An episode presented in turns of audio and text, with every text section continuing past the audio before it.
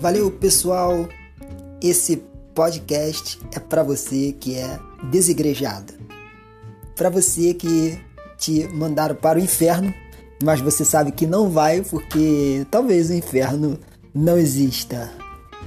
Para você também que não dá o dízimo porque você não quer fazer parte dessa construção mostrenga da igreja. Para você que é pecador demais para cruzar a porta da igreja para você mesmo.